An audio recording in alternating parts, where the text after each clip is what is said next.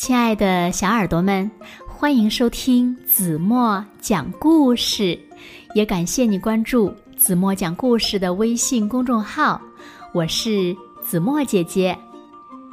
今天呀，子墨要为小朋友们讲的故事名字叫做《加油，别放弃》。让我们一起来为小海龟加油吧！小耳朵，准备好了吗？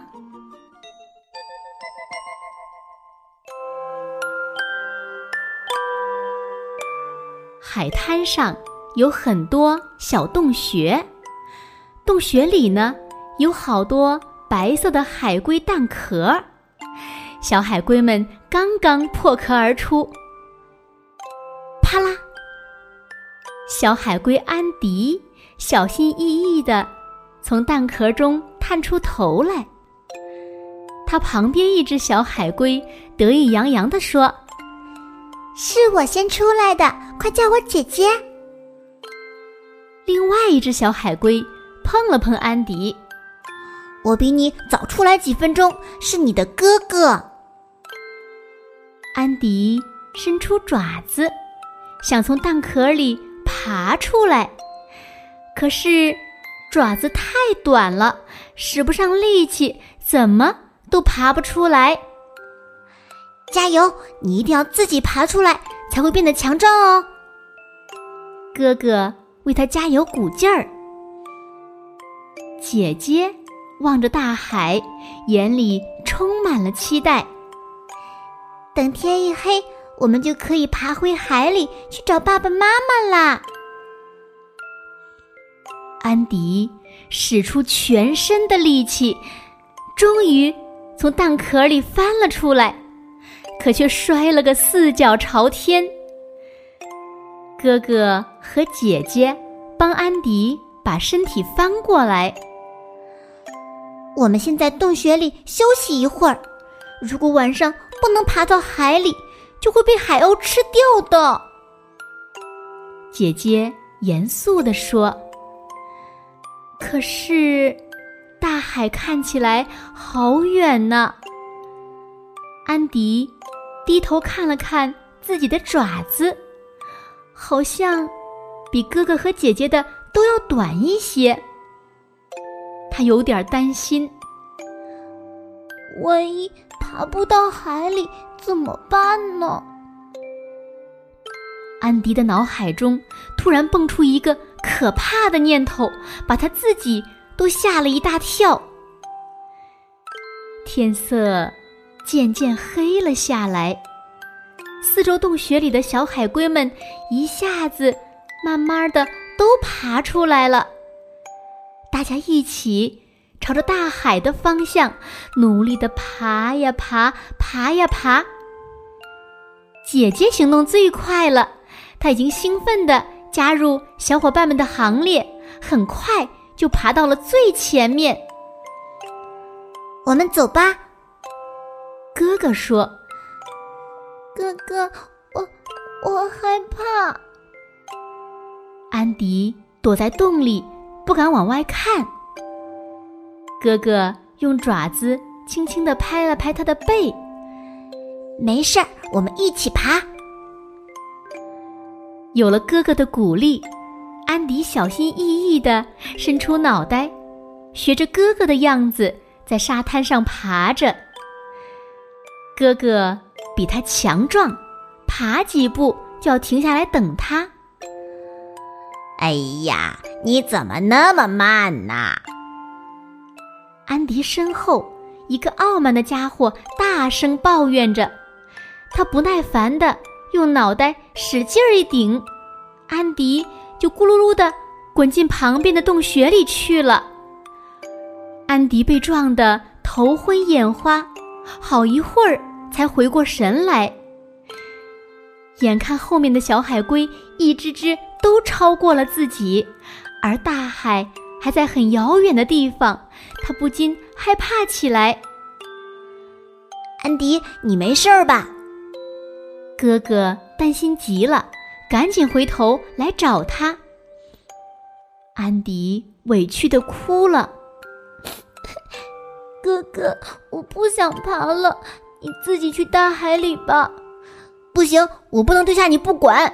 爸爸妈妈和姐姐都在等着我们呢。哥哥急了：“不嘛，不嘛，我就不要！”安迪拼命的摇着头。哥哥劝了好久，安迪还是不肯从洞里出来。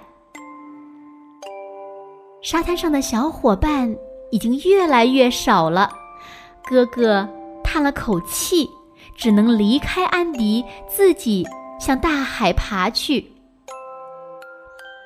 洞穴里又干燥又寒冷，周围一片寂静。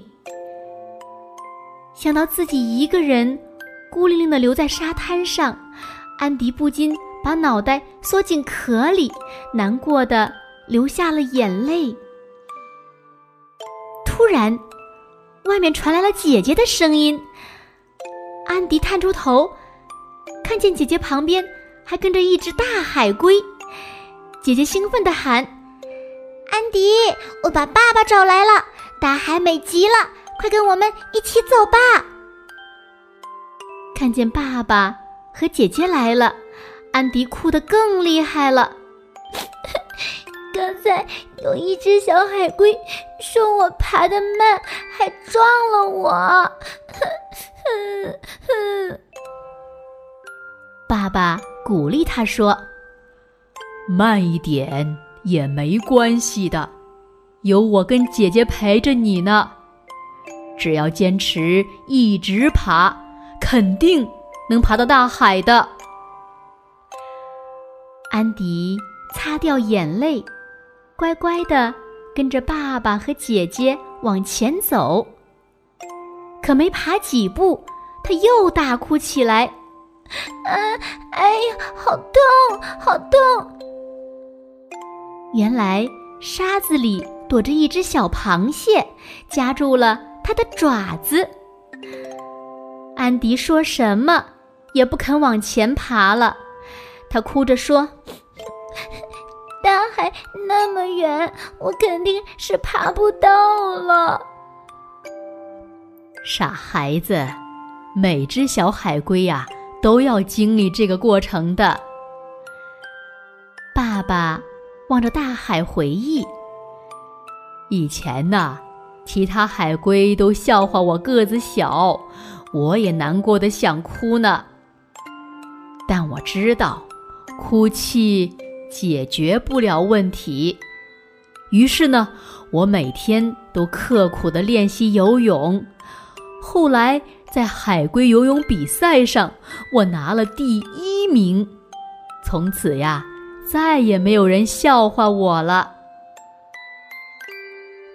听了爸爸小时候的故事，安迪很受鼓舞。嗯。我也要像爸爸小时候那样坚强起来。他伸开四肢，努力的向大海爬去。眼看就要到大海了，突然一个海浪打来，把安迪卷进海里。等待已久的妈妈一下子搂住了他，高兴地说。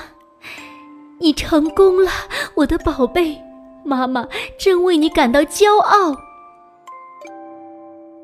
太阳出来了，安迪跟哥哥姐姐一起快活的在大海里游泳，那感觉真是棒极了。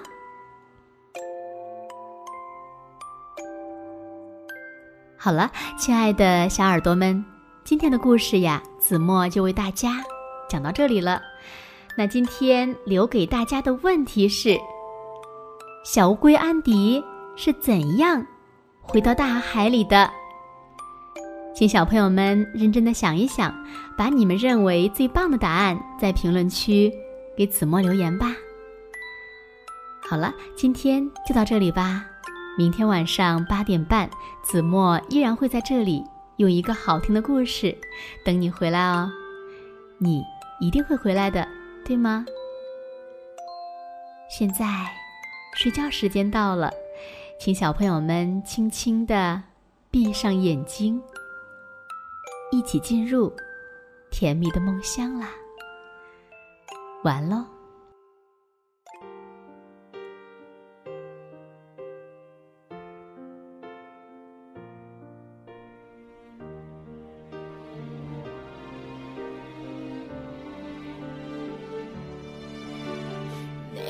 사준 옷을 거치고 내가 사준 향수 뿌리고 지금 쯤 나 그녀 만나 또 웃고 있겠지. 그렇게 좋아하던 거니 나 버리고 더 나만큼 얼마나 더 어떻게 더 잘해야 한